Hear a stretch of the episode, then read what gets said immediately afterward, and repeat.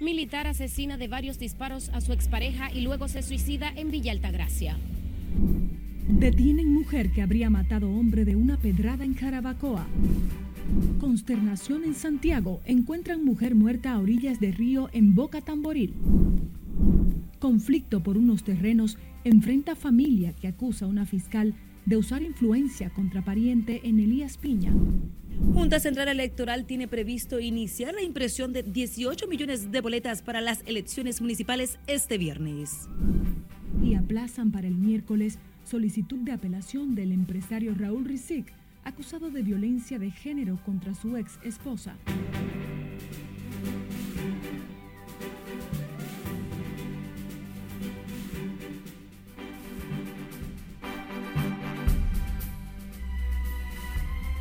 Hola, muy buenas tardes. Muchísimas gracias por sintonizar la Red Nacional de Noticias en esta primera jornada correspondiente al 8 de enero del año 2024. Soy María Cristina Rodríguez. Es un honor informarles. Un sargento mayor de las Fuerzas Armadas asesinó de varios disparos a su expareja sentimental este domingo en un hecho ocurrido en la localidad de Los Mogotes, en Villa Altagracia. El feminicidio suicidio ha conmovido a familiares y comunitarios, quienes aseguran eran constantes las amenazas de muerte del victimario contra su ex esposa. Nuestra compañera Liliani Martínez se encuentra en esta localidad y tiene todo el reporte en directo. Buenas tardes, Liliani. Gracias, efectivamente, a tan solo un mes de cumplir sus 24 años, la vida de Rosemary Martínez fue cegada a manos de su expareja en un hecho que ha consternado a familiares y vecinos. Ay, me le quitó la vida. Ay, me le quitó la vida. En medio de su llanto desconsolado, la madre de la víctima narró cómo antes del fatal desenlace intentó proteger a su hija de la violenta actitud del militar identificado como Cesarín Turbí. Y ella yo la trancaba con candado para que no me la entrara. Y él le rompió la puerta porque estaba cerrada. Ella la mató en su casa. Ella no pudo defenderse, no tenía nadie que la defienda. Estaba sola. Yo me descuidé un momento. El miembro de las Fuerzas Armadas ultimó de varios disparos a la joven tras irrumpir la noche de ayer a la vivienda en la que Martínez se refugiaba de sus agresiones. Anoche mi mamá y mi papá estaban con ella. Mi mamá le dijo, ay, mami, tráncate, que yo vengo ahora, voy a comprar una tostada para yo cenar. Por lo que mi mamá salió y mi papá salió, él se escondió y rompió la puerta. Cuando ella quiso correr, ella la llamó a ella, que era la más cercana. Yo corre, ven. Pero no le dio tiempo a nada. Dos tiros le dio en la cabeza y la mató ahí mismo. Ella se mudó hace como dos meses para la casa de mi mamá. Entonces, al, ella mudarse, él andaba atrás bromando y buscándole y celándole. Vecinos y amigos expresaron su pesar por el suceso que aseguran se alertó en varias ocasiones. Ellos tenían conflicto hace mucho tiempo, ellos vivían bajo conflicto prácticamente, según la vecindad. Entonces imagínense, ya después del hecho, imagínate cómo se siente uno como familiar. Porque ese era su propósito. De eso no te sé decir nada de eso. Yo sé que era una persona muy agresiva. Y mira lo que hizo, lamentablemente. La pareja mantuvo una relación sentimental por cinco años sin procrear hijos. Rosemary Martínez se convierte en la cuarta víctima de feminicidios que trascienden los primeros ocho días de este año. Esta es toda la información que tengo. Regreso contigo al set de noticias. Muchísimas gracias, Liliani Martínez, desde Villa Altagracia. Y fue apresada en el municipio de Jarabacoa, provincia La Vega, una mujer acusada de matar de una pedrada a un hombre identificado como Nelson Colón Victoriano, de 46 años. De acuerdo con lo informado por la Policía Nacional, Stephanie Castillo Hernández, de 29 años, habría propinado a la víctima un fuerte golpe en la cabeza durante una discusión en el sector El Puente Amarillo. Y las investigaciones van a continuar profundizándose con relación a este caso. También hay otras personas detenidas para fines de investigación, como es el caso de la hermana de la principal sospechosa y autora del hecho, eh, la hermana que se llama Evelyn Ayala Castillo, de 22 años de edad. El cuerpo del hombre que falleció tras un presunto conflicto con la acusada fue enviado al Instituto Nacional de Ciencias Forenses y NACIF para los fines legales correspondientes. Vamos a Santiago, donde una mujer de 30 años fue hallada muerta en las orillas del río Licey, en la comunidad Boca Tamboril, en un hecho que ha consternado a familiares y amigos de la víctima. Parientes de la mujer piden a las autoridades realizar una profunda investigación para esclarecer el caso. Junior Marte con más. La víctima fue identificada como Arisleika Pichardo, quien de acuerdo a parientes fue hallada sin ropa a orillas de Río Licey. Explícate, supuestamente el, el, marido la mandó a comprar un azúcar y, y él se quedó con los niños y ella no llegó. Entonces por la mañana, en eso de la 11 o la, o no sé, podrían ser la una, las hallan más para acá de la casa de ella, tirada ahí. Y era una muchachita que no se podía quitar la vida con 30 años. Nadie que se quite la vida se desnuda, porque ¿cómo va a desnudar una gente para matarse?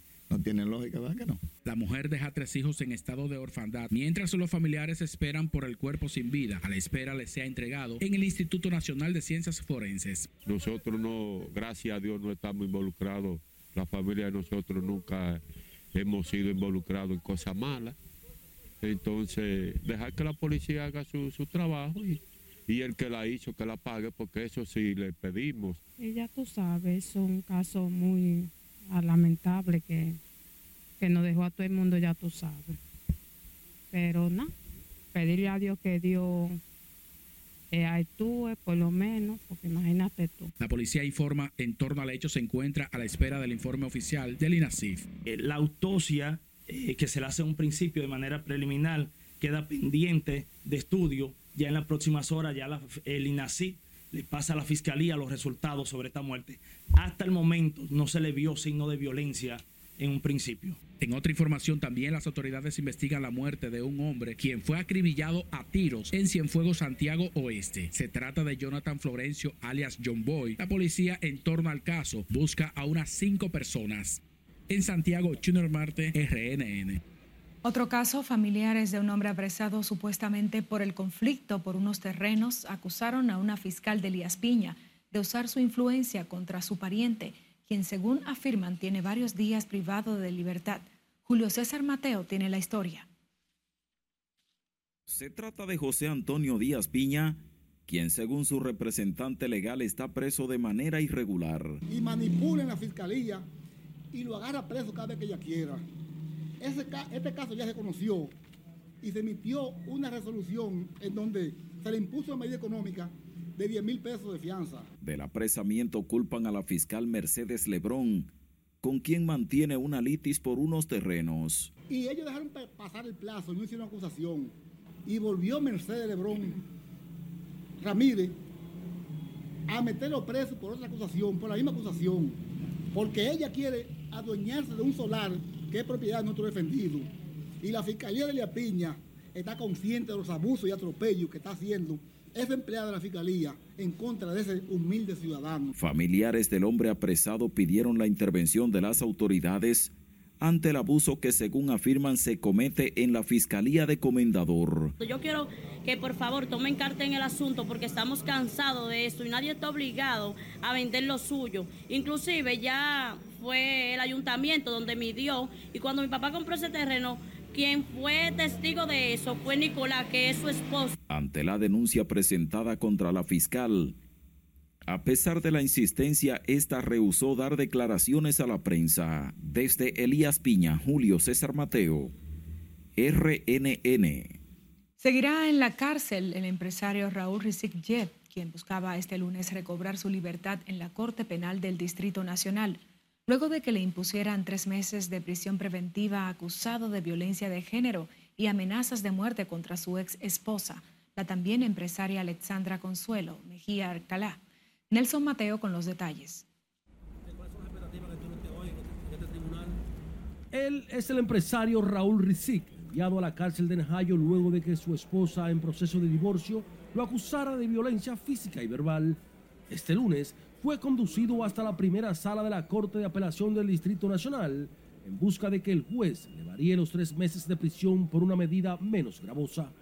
Y que el señor Raúl Rizik sea enviado a su casa con una libertad pura y simple, porque la prisión preventiva es, para, es una medida extrema. De las siete que contiene el Código Procesal Penal es la más gravosa. La defensa del acusado de violencia de género entiende que en primera instancia no se valoró con objetividad el presupuesto del empresario. Por eso se le ha dado una amplia cobertura mediática a este caso. Es para crear un clima favorable a lo que se denomina el populismo judicial, lo cual interfiere obviamente en una sana y buena administración de justicia. Sin embargo, el representante legal de la denunciante Alexandra Consuelo Mejía Alcalá considera que la magnitud de los abusos físicos y verbales contra la dama son suficientes para que el acusado permanezca en prisión.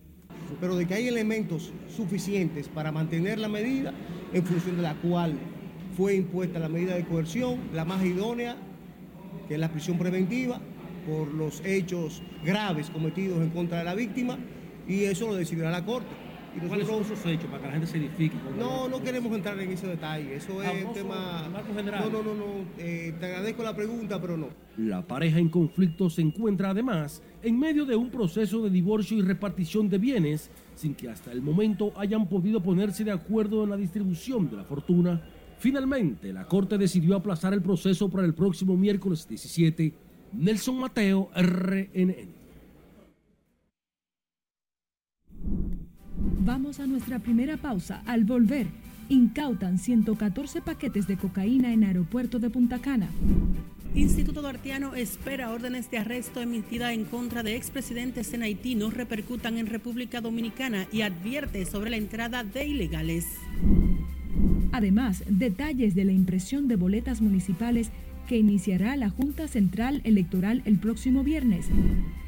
Y en el plano internacional, el Papa Francisco pide prohibición universal de los vientres de alquiler. Los detalles al regreso no le cambie. Esta es la primera emisión de Noticias RNN.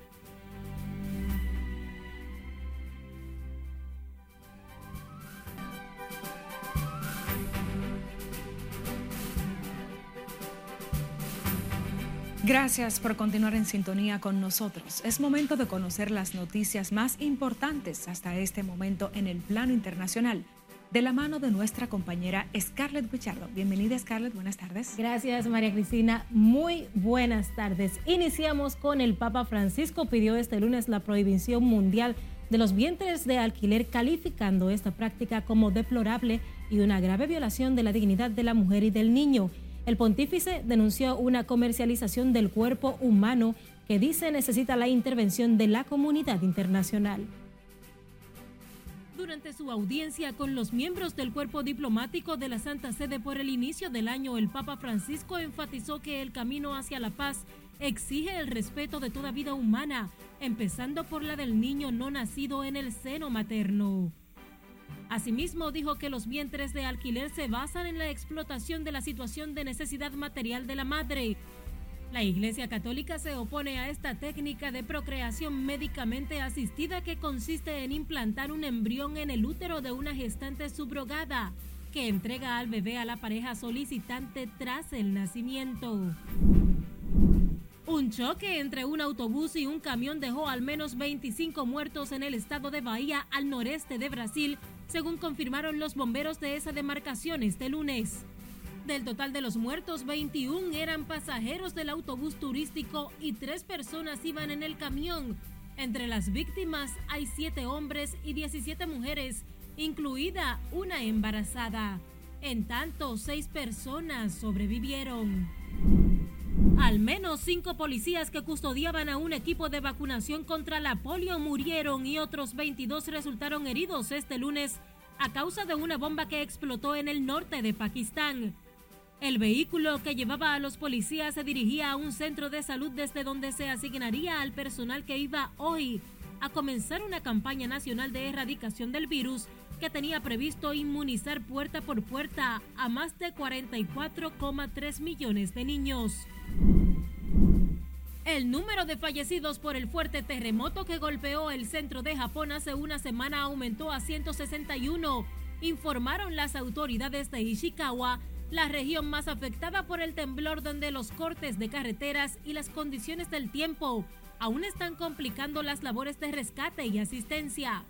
En tanto, el número de desaparecidos se sitúa ahora en 103 según los últimos datos de ayuntamientos locales. La reina Margarita II de Dinamarca, la monarca viva con más tiempo en el trono, celebró hoy su última audiencia pública antes de que el próximo domingo abdique después de 52 años en favor de su hijo, el príncipe heredero Federico.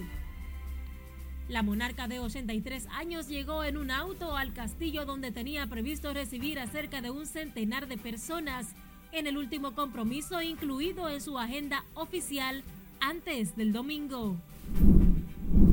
Finalizamos con el fotógrafo de vida silvestre Rodney Holbrook, quien colocó una cámara oculta frente a su escritorio después de notar que los objetos que dejaba encima cambiaban misteriosamente de lugar durante la noche. La grabación oculta mostró que cada noche un roedor recogía pinzas para la ropa, corchos, tuercas y tornillos y los grababa en una caja sobre la mesa. El fotógrafo filmó el ratón arreglando en secreto su caja de herramientas casi cada noche durante unos dos meses. Increíble, María Cristina. Tremendo asistente que se gastó. Así es. Gracias, Scarlett. Feliz tarde. Continúa su desarrollo habitual el intercambio comercial entre haitianos y dominicanos en el mercado de Dajabón. Según nuestro corresponsal en la zona Domingo Popoter, los dominicanos valoran el clima de paz que se vive en el mercado, beneficiando a cientos de comerciantes de ambos pueblos. Se está comprando por pila. Miles de personas vienen a comprar y el intercambio se está marchando bien.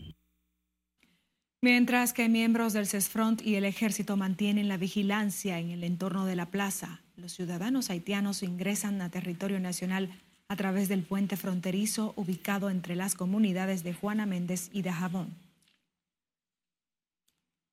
La Dirección Nacional de Control de Drogas y miembros del Cuerpo Especializado de Seguridad Aeroportuaria confiscaron 114 paquetes de cocaína en el Aeropuerto Internacional de Punta Cana, provincia La Altagracia. Durante un operativo de supervisión, unidades caninas dieron la alerta de la droga en un contenedor aparentemente vacío en una de las terminales del aeropuerto, cuyo furgón sería utilizado para el transporte de frutas y vegetales.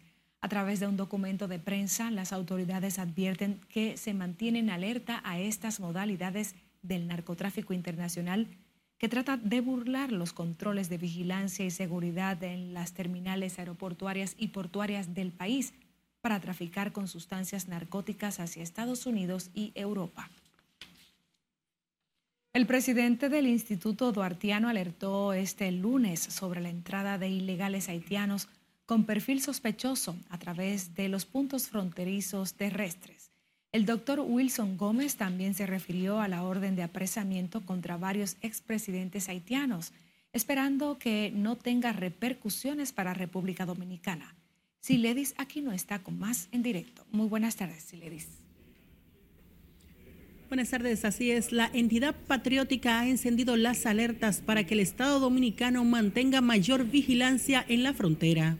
No hay duda que nos preocupa la situación que se origina. Y aunque es un tema externo a República Dominicana, Wilson Gómez reaccionó a la orden de arresto de la justicia haitiana contra los expresidentes José Lerme Privet y Joseph Michel Martelly por presunta corrupción, complicidad e influencia de narcotráfico en relación con el expediente del Centro Nacional de Equipamiento, entidad de la cual habrían desviado al menos 78 equipos pesados. Propio de las decisiones de soberanía de la autoridad haitiana,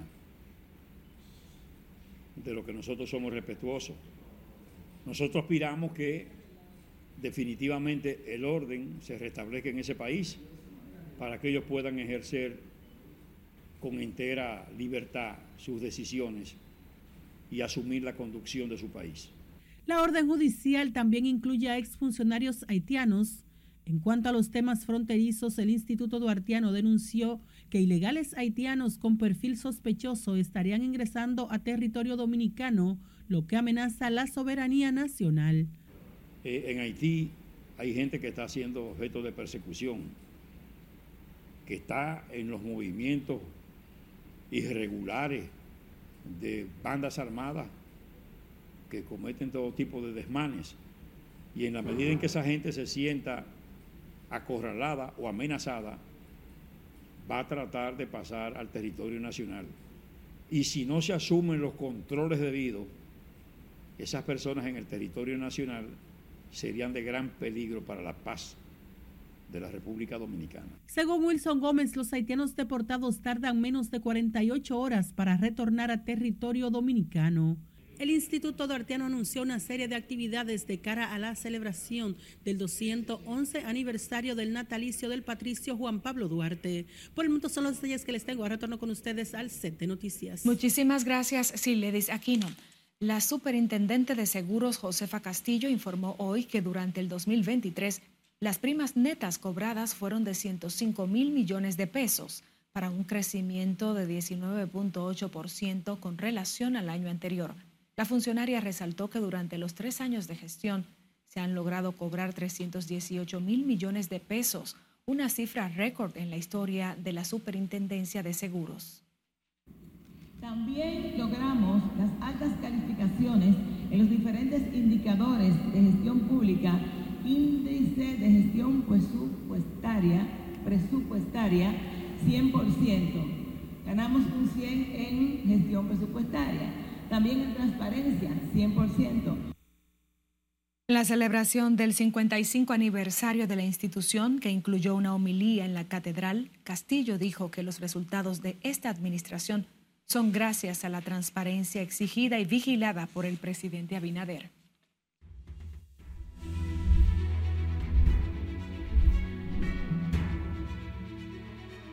A partir de este viernes, la Junta Central Electoral espera iniciar el proceso de impresión de más de 17.8 millones de boletas electorales que serán utilizadas en las elecciones municipales del próximo 18 de febrero, con la novedad de que para este proceso se imprimirán cuatro tipos de boletas por nivel de elección.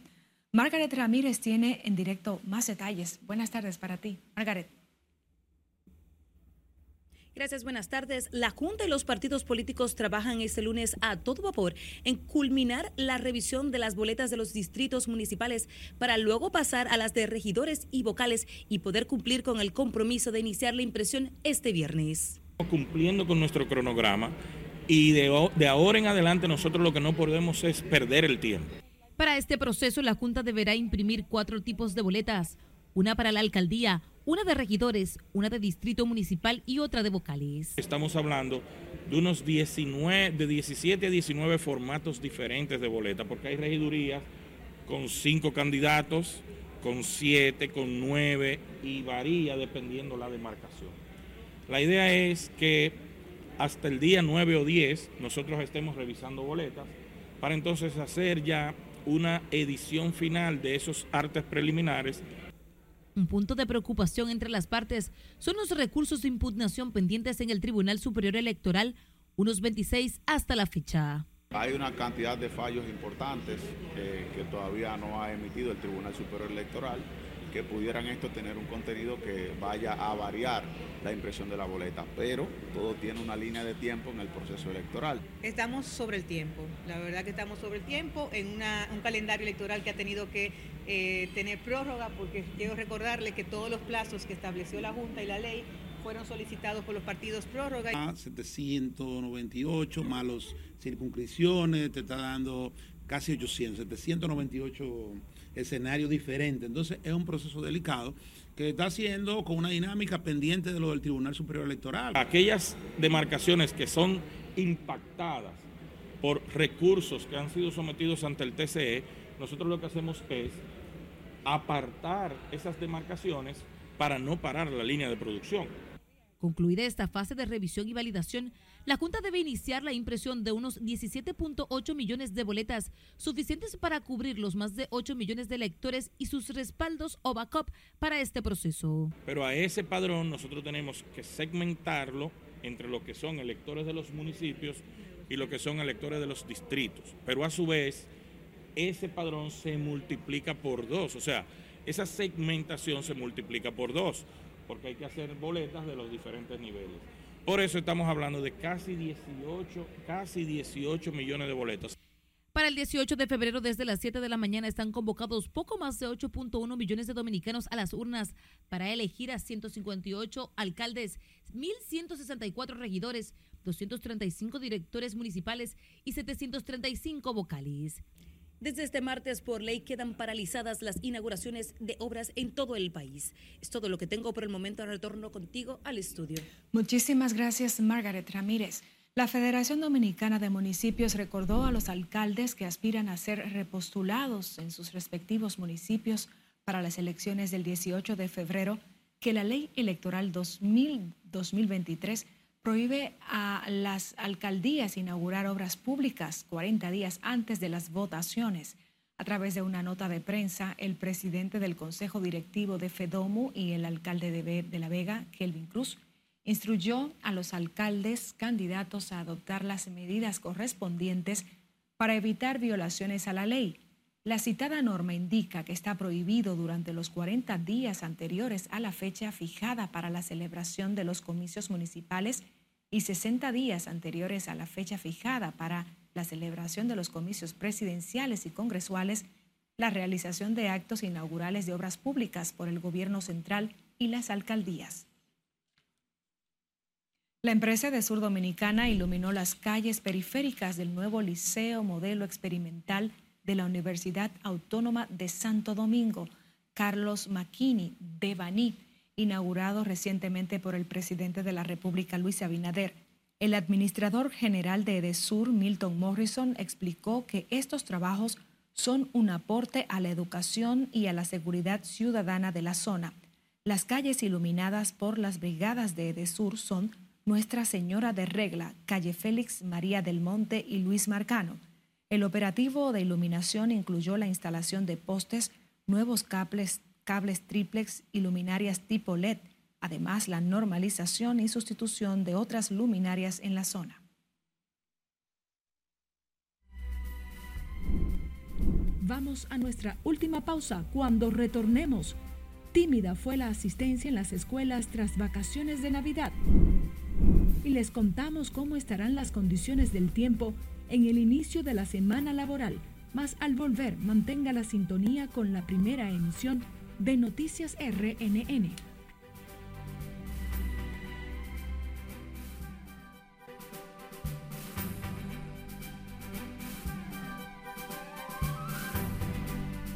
Seguimos con más y es que a través de nuestra línea de WhatsApp usted puede realizar las denuncias que afectan a su comunidad, infracciones a la ley y atropellos. A continuación presentamos algunas de ellas en resumen de nuestra compañera Lauri Lamar.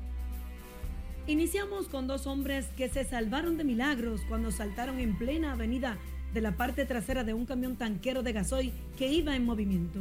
En el video se observa cómo uno de los dos individuos es casi impactado por un vehículo cuando se suelta el pavimento dando varias volteretas. Luego se lanza el segundo hombre cayendo de igual forma, mientras el camión continuó su marcha sin que el conductor se haya percatado de lo ocurrido. No le quitan nada los reyes. ¡Ay, bobo de batazo! ¿Qué lo que? Circula en redes sociales un video en el que se observan a varios niños en el sector El Tamarindo, en Santo Domingo Este, lanzando basura en la vía pública en protesta porque supuestamente políticos le prometieron cambiarles plástico por juguetes y no cumplieron. Los menores lanzaron bolsas plásticas con basura y otros objetos a un parque y las calles del entorno, mientras se escucha la voz de un hombre que grababa la acción atribuirle la promesa al candidato alcalde por ese municipio, Dio Astacio. Familiares de Francis Pérez Ramírez, el joven que continúa desaparecido desde el pasado miércoles 3 de enero, piden a las autoridades del sistema de emergencias 911 facilitarles los videos de las cámaras de seguridad en la estación del metro de Santo Domingo ubicada en la feria, desde donde se vio por última vez. Un tío del joven asegura que las autoridades no han hecho los esfuerzos necesarios para su búsqueda y darles respuesta a sus familiares. Para cualquier información pueden comunicarse al número de teléfono 809-891-4140. La hija mía vive con un delincuente, se llama Eric G, vive en Cabulla. El tipo le mandaba videos sucios a la niña de bávaro. Incluso que le decía que le mandara su parte íntima para motivarse, una niña de 13 años Finalizamos con una mujer residente en el distrito municipal de Cenoví, en la provincia de Duarte, quien denunció que un yerno suyo acosa a otra de sus hijas menor de edad, enviándole videos pornográficos al adolescente y pidiéndole que le envíe videos de ella desnuda. La denunciante explicó que la menor le confesó lo sucedido, lo que confirmó luego de revisar el celular, donde pudo observar las conversaciones y las imágenes. Recuerde que usted puede enviar sus denuncias a nuestras plataformas digitales y al número de WhatsApp 849-268-5705. Laurila Mar, RNN. La asistencia de estudiantes en algunos centros educativos fue reducida este lunes con menos de un 40%, a pesar del llamado realizado por el Ministerio de Educación y que la matrícula de docentes estaba completa. Si le dice, aquí no tiene la historia. Un día de clase es un día menos para ellos. Tras más de dos semanas de vacaciones escolares, los centros educativos han retornado a la docencia.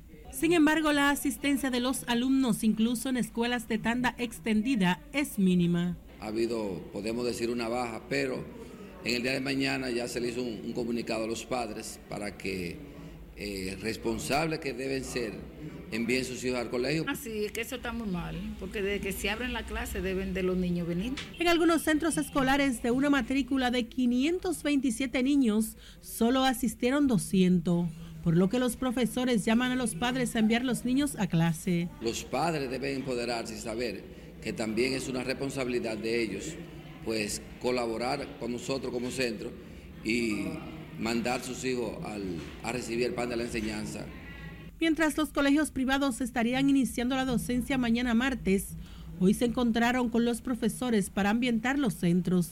Nosotros hemos reiniciado como siempre, eh, teniendo la reunión con el personal y luego eh, mandándole a las aulas y para que organicen y puedan realmente recibir a los estudiantes a partir del día de mañana. Se espera que en lo adelante los padres valoren la necesidad de enviar sus hijos a clase desde el primer día. Sila Aquino, RNN.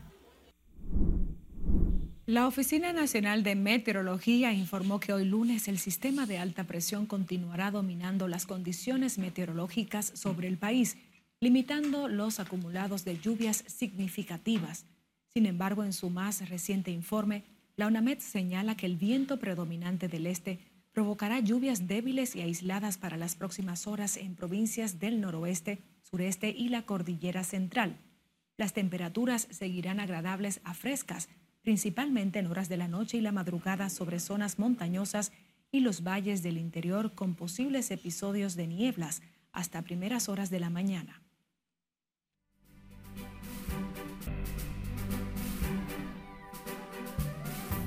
Buenas tardes mi gente, bienvenidos a las noticias deportivas, arrancando semana y bueno, con una información muy positiva para el dominicano Teóscar Hernández y es que se anuncia su firma con los Dodgers de Los Ángeles para esta temporada por 23 millones de dólares y 500 mil pesos. No dólares también, o sea, esos 500 mil son dólares. Señores, una fuente le dijo al periodista Juan Toribio de mlb.com que el pacto que todavía no ha sido anunciado por el club para este año, Teóscar eh, va a ganar esos 23,5 millones de dólares. Teóscar, que dio el año pasado 26 honrones con los marineros de Seattle, luego de unirse en un cambio desde Toronto.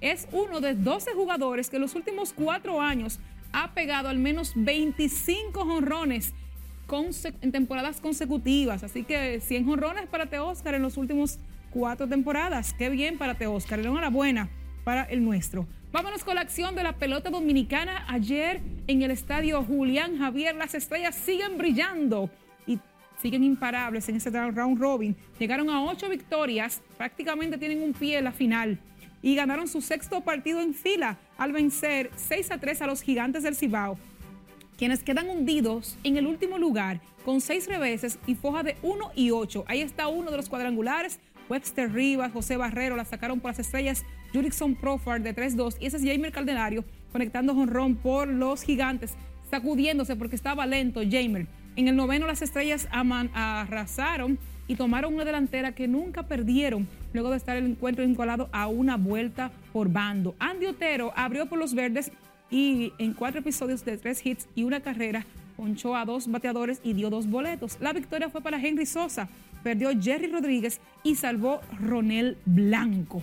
Pasamos al Estadio Quisqueya. Aquí los eternos rivales se enfrentaban y los rojos, los leones del escogido, apabullaron a los Tigres del Licey con una golpiza de 18 hits, derrotándoles 12 a 8. Los leones lograron su cuarto triunfo de ese, round robin y se acercaron a un juego del Licey que ocupa la segunda, la segunda posición, que es el último puesto a la final. Bueno, por los Leones, Jorge Mateo batió de 5-4, al igual que Orlando Calixte. Eric González de 4-3 con dos anotadas. Los azules cometieron cinco errores y de esas 12 vueltas que anotaron los Leones, solo cuatro fueron limpias. O sea que las ocho carreras fueron productos de errores. La ofensiva del Licey contó con, el, con jonrones de Ramón Hernández, Dawel Lugo y Robert García en una muy buena asistencia ayer en el Estadio Quisqueya Juan Marichal. Por los Leones ya no va más Fran Mil Reyes, luego de firmar contrato con los luchadores de Nimpohan allá en Japón. Fran Mil se va para Japón por primera vez en su carrera y ya no seguirá jugando con los Leones hasta el momento, es la información oficial. Él hizo todos los esfuerzos humanamente posibles, pero los que mandan son los japoneses luego que tú firmas ese contrato. También quiero destacar que las estrellas ayer tuvieron al Miguel Ángel Sano saliendo del partido al lesionarse luego de pegar su segundo doble del juego. Luego de la jornada vamos a ver cómo quedan las posiciones que tienen a las estrellas con 8 y 1 en primero, el Licey en segundo con 5 y 4, en tercero los Leones con 4 y 5 a 1 y los Gigantes 1 y 8 prácticamente eliminados. Vámonos para los juegos de hoy. Esta noche continúa la acción en todos contra todos a las 7 y 15 en el Julián Javier. Gigantes reciben a los Leones y los Tigres reciben a las Estrellas en el Estadio Quisqueya Juan Marichal a partir de las 7 y 30. Acción de la NBA. Ayer partidazos en la jornada dominical. Encuentros entre equipos de Los Ángeles, los Clippers y los Lakers. Se medían ayer LeBron James. Miren eso, señores, como ese hombre con 38 años donkeándola como un muchachito de 20. 25 puntos con 8 rebotes y 7 asistencias. Taron Prince encestó un triple que igualó el marcador con un, minuto, con un minuto 17 por jugar y los Lakers cortaron una racha de 4 derrotas con el triunfo 106 por 103 sobre Los Ángeles Clippers. Anthony Davis aportó 22 puntos y 10 rebotes por los Lakers, que encadenaron dos derrotas, dos victorias seguidas frente a los Clippers tras haber caído en 11 seguidas en sus vecinos, ellos comparten la misma cancha. Paul George anotó 22 puntos por el equipo de los Clippers y Kawhi Leonard añadió, 15, al igual que James Harden. Otro encuentro de la jornada, los Raptors vencieron a los Warriors con 37 puntos de RJ Barrett. Gracias por ese cambio, dirían los Knicks. Eh, los, dicen los Raptors a los Knicks. 37 puntos, marca personal con 6 rebotes y 6 asistencias en su cuarto partido desde que fuera cambiado y lideró a los Raptors para superar 133 por 118 a los Warriors de Golden State. Clay Thompson anotó 25 puntos y Stephen Curry tuvo una noche para el olvido. Curry terminó con solo 9 puntos y falló 9 intentos de tiros de 3. Increíble, su segunda actuación más baja de la temporada y también su segundo juego con un solo dígito. Y así que, de verdad, para el olvido, la noche ayer de Stephen Curry, miren cómo está sentado. Otro partido, nos vamos a Dallas Allí los Mavericks siguen invictos en casa con 3 y 0 y con 35 puntos de Kyrie Irving. Vencieron ayer a los Minnesota Timberwolves del nuestro Carl Anthony Towns, que terminó con 24 puntos. El marcador de la victoria de los Dallas Mavericks fue 115 por 108.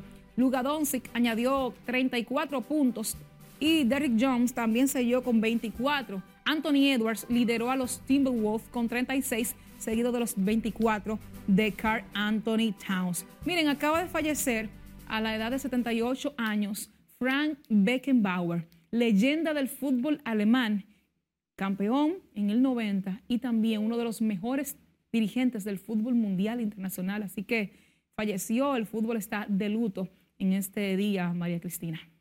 Lamentable la pérdida. Muchísimas gracias, Joana, por tu reporte. Nosotros despedimos esta primera emisión de Noticias RNN.